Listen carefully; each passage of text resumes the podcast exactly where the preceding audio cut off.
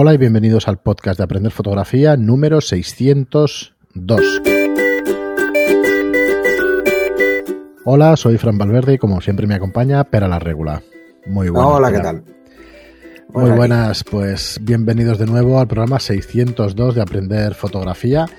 Y hoy vamos a tener un tema interesante para los que para los que estéis ahí en casa, que estéis pues confinados. No es que me guste la palabra demasiado. Bueno, es la que estén confinados porque están en cuarentena o porque en su localidad pues no les dejan hacer vida en la calle. Así que bueno, eso, también vale, eso también vale para los que estamos en Cataluña y no podemos ni ir a tomarnos un café a un bar. Correcto. Correcto. veremos, veremos si no hay nuevas cosas. Así que mira, hoy, hoy grabamos también de cada uno desde su casa porque no hemos podido no hemos podido quedar, pero la verdad es que no está siendo prudente tampoco quedar físicamente, así que seguramente oiréis más de un programa de esta manera. Espero que se nos escuche bien. Y nada, pero pues queríamos daros ideas para hacer fotos, para no parar, porque la vida sigue en definitiva y no se puede uno ¿cómo decirlo? Eh, oxidar, ¿no? Haciendo fotos. No, pues vamos a dar ideas para que podáis hacer fotos en vuestra propia casa. Así que bueno, no sabemos si será un programa o serán varios, porque el tema da para, varios. Vamos a ir desarrollándolo y lo vamos viendo, ¿vale? Según lo vamos hablando. Bueno, el, primer tema, el primer tema que quería mm, lanzaros son eh, las siluetas. ¿Eh? Cómo jugar con las siluetas, cómo jugar con los contraluces. En las casas es muy fácil. En una casa es muy fácil hacerlo porque, bueno, mm, eh, esperemos que tengáis al menos una que da al exterior, ¿eh? que, no, que, tengamos luz fuera. para poder jugar con ella. Si no, se puede simular. Esto tampoco es un problema, esto ya lo trataremos entonces en otro programa, si hay alguien que tiene alguna pregunta al respecto.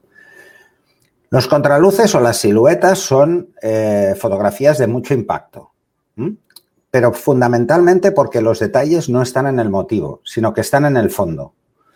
Me explico. Mm, quizá la silueta más interesante sería eh, un torso de perfil, una persona de perfil en una ventana donde en la ventana hay una cortina o no hay cortina. Lo ideal es que pongáis algo que suavice ligeramente la luz que entra de fuera. Lo ideal sería una cortina. Que esa cortina además tenga pliegues. Siempre nos va a ayudar a dar una sensación de realidad para que no se vea como muy forzado con algo muy liso. ¿Vale? O sea, una cortina de casa normal y corriente de estas translúcidas que dejan pasar luz, pero con menor intensidad porque están filtrando esa luz dura que entra desde la calle. Y como decía, son, son fotos que eh, generan mucho impacto porque no hay información significativa salvo en la cortina, en este caso, ¿vale? Vamos a centrarnos en lo que sería un retrato, ¿vale? Un, contraluz. Eh, lo tenemos en la cortina, todo el detalle. Entonces, esas imágenes, mm, ese impacto lo dan porque dejan volar la imaginación. O sea, no sabemos realmente cómo es la persona, no vemos los detalles de su cara, no vemos los detalles del cuerpo, pero sí que vemos, por ejemplo, muy claro el fondo. Entonces, eh, ese, el contraste es lo que da fuerza a este tipo de fotografías. A ver, ¿cómo las hacemos? ¿Cómo hacer este tipo de fotografías? Porque la idea es que no solo os ponga algunos ejemplos, sino que además podáis practicarlos y sepáis cómo hacerlo. ¿Vale? Eh, si la luz exterior es muy potente, es muy, muy intensa, tenemos que procurar que no entre esa cantidad de luz dentro de la estancia. Así que si tenemos una cortina, tenemos que intentar que la cortina solo deje pasar la zona donde realmente eh, está el motivo, está la persona. Si entrase, si es un ventanal muy grande y entra mucha luz por ambos lados, llegaría a llenar la, la estancia de luz y tendríamos demasiada información, no sería un contraluz real, tendríamos demasiada información en la persona. O sea, entraría la luz, pegaría en las paredes de la casa, de, la habitación, volvería parte de esa luz y tendríamos una subexposición de un par de pasos que dejaría ver demasiado el motivo. Lo ideal es que sean ventanas pequeñas, ¿eh? no que sea un ventanal enorme, sino una ventana pequeña, típica, pues, o un balcón. La puerta de un balcón es ideal porque suelen ser del tamaño razonable, ¿eh? no son esos ventanales enormes. Hacerlo, hacer un contraluz con un ventanal muy grande es francamente complicado. Eh, y además no vamos a usar ni flash ni nada. Nada. Ni siquiera trípode hace falta para este tipo de fotografías. ¿Qué vamos a hacer? Para hacerlo fácil, ¿eh? si no sabéis medir, muy sencillo. Vamos a coger la ventana y vamos a intentar hacer fotos de esa ventana hasta que las paredes de los lados se vean negras. Lo que hay alrededor se vea negro. Eso quiere decir que no está entrando luz suficiente. ¿Vale? Intentando exponer a que se vea perfectamente los pliegues de la cortina que tenemos puesta. ¿Por qué es importante esto? Porque entonces ese detalle lo vamos a conservar.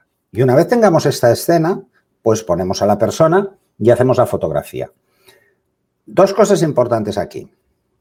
Si la persona se acerca mucho a la ventana, tendréis el contorno muy difuminado, porque entrará parte de la luz y romperá el contorno. Entonces no se verá totalmente nítido. Así que tenéis que ir alejándola progresivamente de la ventana, hasta que la luz exterior no afecte al contorno. Esto es poco, ¿eh? ¿eh? En menos de un metro ya lo conseguiréis, os daréis cuenta, ¿eh? Si tenéis, por ejemplo, cortinas y dobles cortinas, pues ponéis la cortina que es translúcida donde estará la persona y la cortina más oscura que cierre lo máximo posible en los laterales y entonces ese efecto lo tendréis inmediato. ¿Que queréis hacerla directamente? Y así practicáis, por ejemplo, los métodos de medición de vuestra cámara, porque entenderéis para qué sirven. ¿Mm? Si utilizáis, por ejemplo, eh, una medición puntual, lo ideal es que midáis directamente en la ventana y que expongáis en más uno si es blanco, pero no es absolutamente blanco, o sea, deja pasar luz. Y si es muy blanco y recibes mucha luz, pues en más dos, ¿vale? Antes de poner a la persona. Si no queréis hacerlo así, pues podéis utilizar otro tipo de mediciones. Y es decirle, es jugar a lo contrario. Es decirle, oye, la persona me da igual del color que vaya, pero yo la voy a exponer como si fuera negro. Así que vamos a exponerla en menos 2. Y veréis que el contraste existe igual.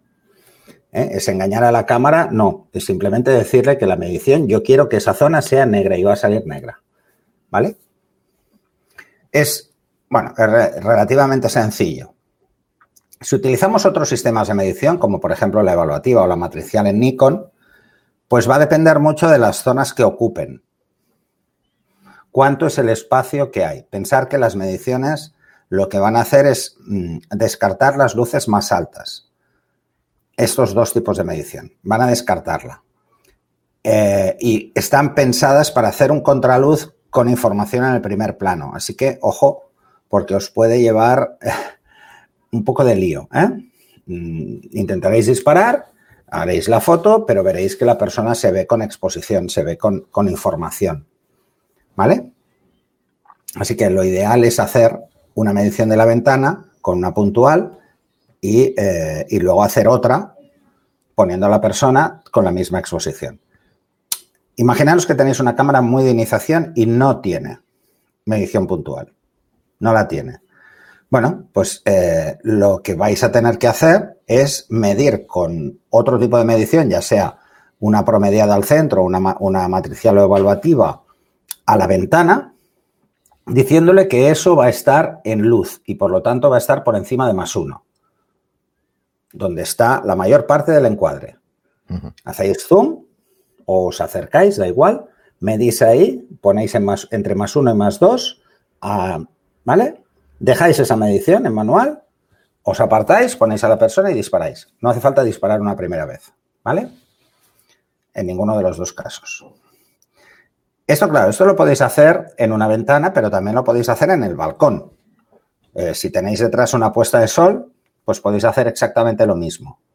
¿Cuál es el inconveniente aquí? Debemos procurar que quede ligeramente subexpuesto en la puesta de sol para que realmente tengamos una silueta limpia. Importante, aquí es importante jugar con esto. ¿eh? Es importante, por ejemplo, tener en cuenta que mm, esa subexposición debe ser de al menos un paso. ¿Para qué?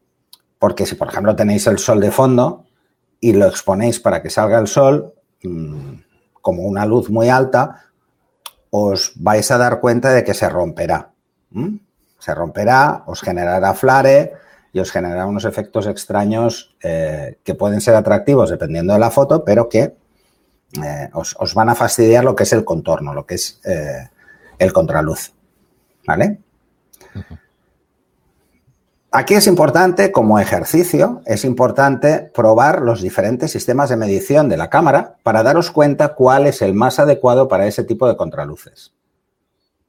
Os servirá además para conocer esos sistemas de medición de una forma muy intensa, porque podréis ir probando e ir jugando con la, con la exposición en función de la medición que hacéis. Eso os dará un dominio más claro de los diferentes sistemas y no dependeréis siempre de un único sistema de medición.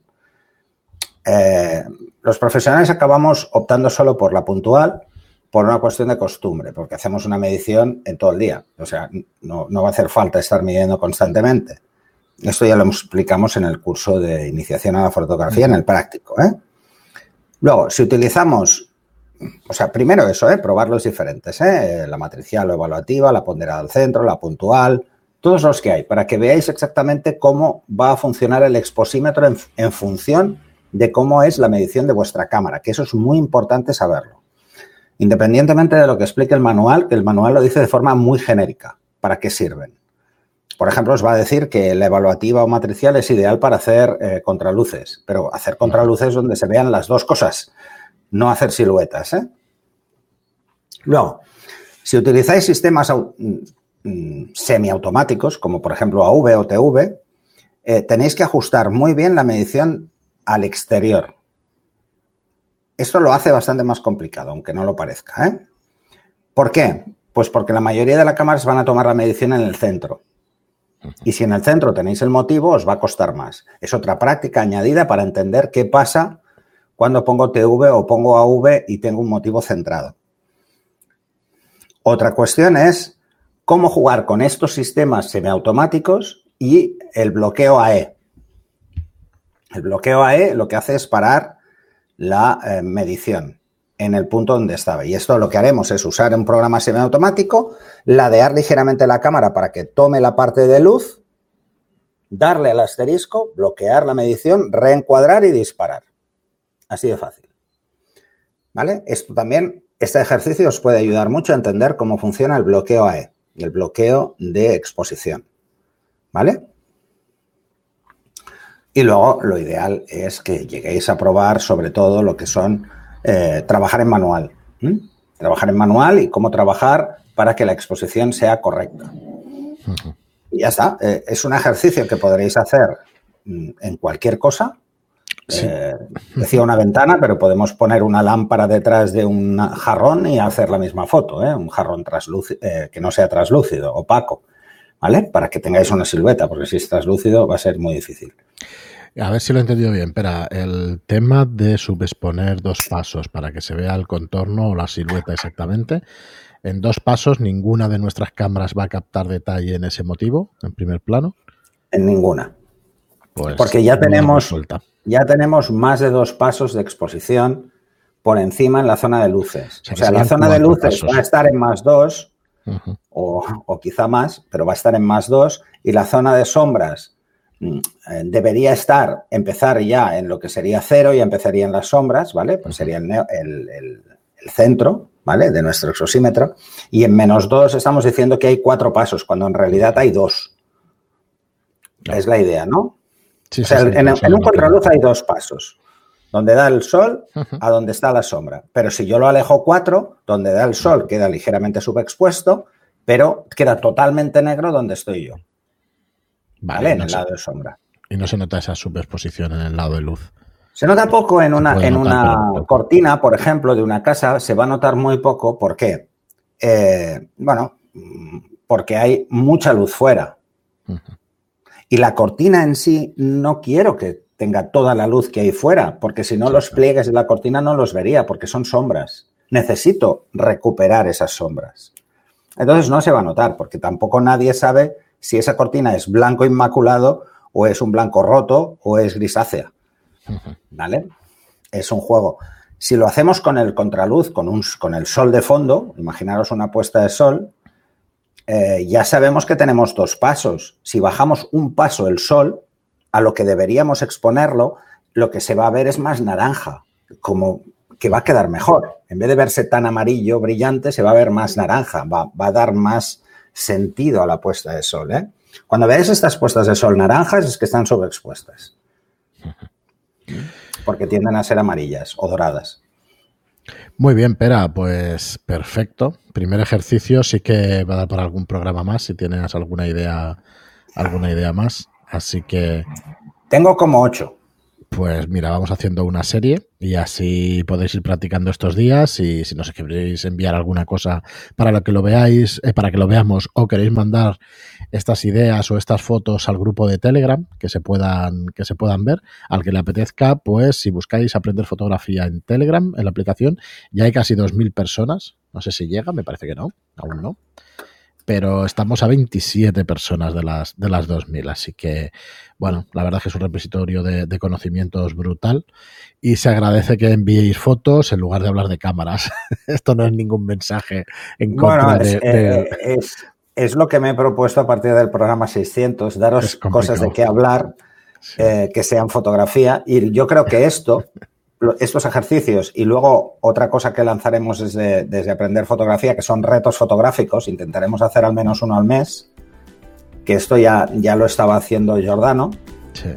Pero intentaremos desde el podcast también lanzar uno al mes, para, sobre todo para que mucha gente del podcast eh, tenga un repositorio donde mostrar lo que está haciendo como esos retos que es Telegram. Muy bien, pues hasta aquí el programa de hoy. Muchísimas gracias a todos por escucharnos. Eh, ánimo a todos con esta situación. Muchas gracias por vuestras reseñas de 5 estrellas en iTunes y por vuestros me gusta y comentarios en iVoox. Gracias y hasta el próximo programa. Hasta el siguiente.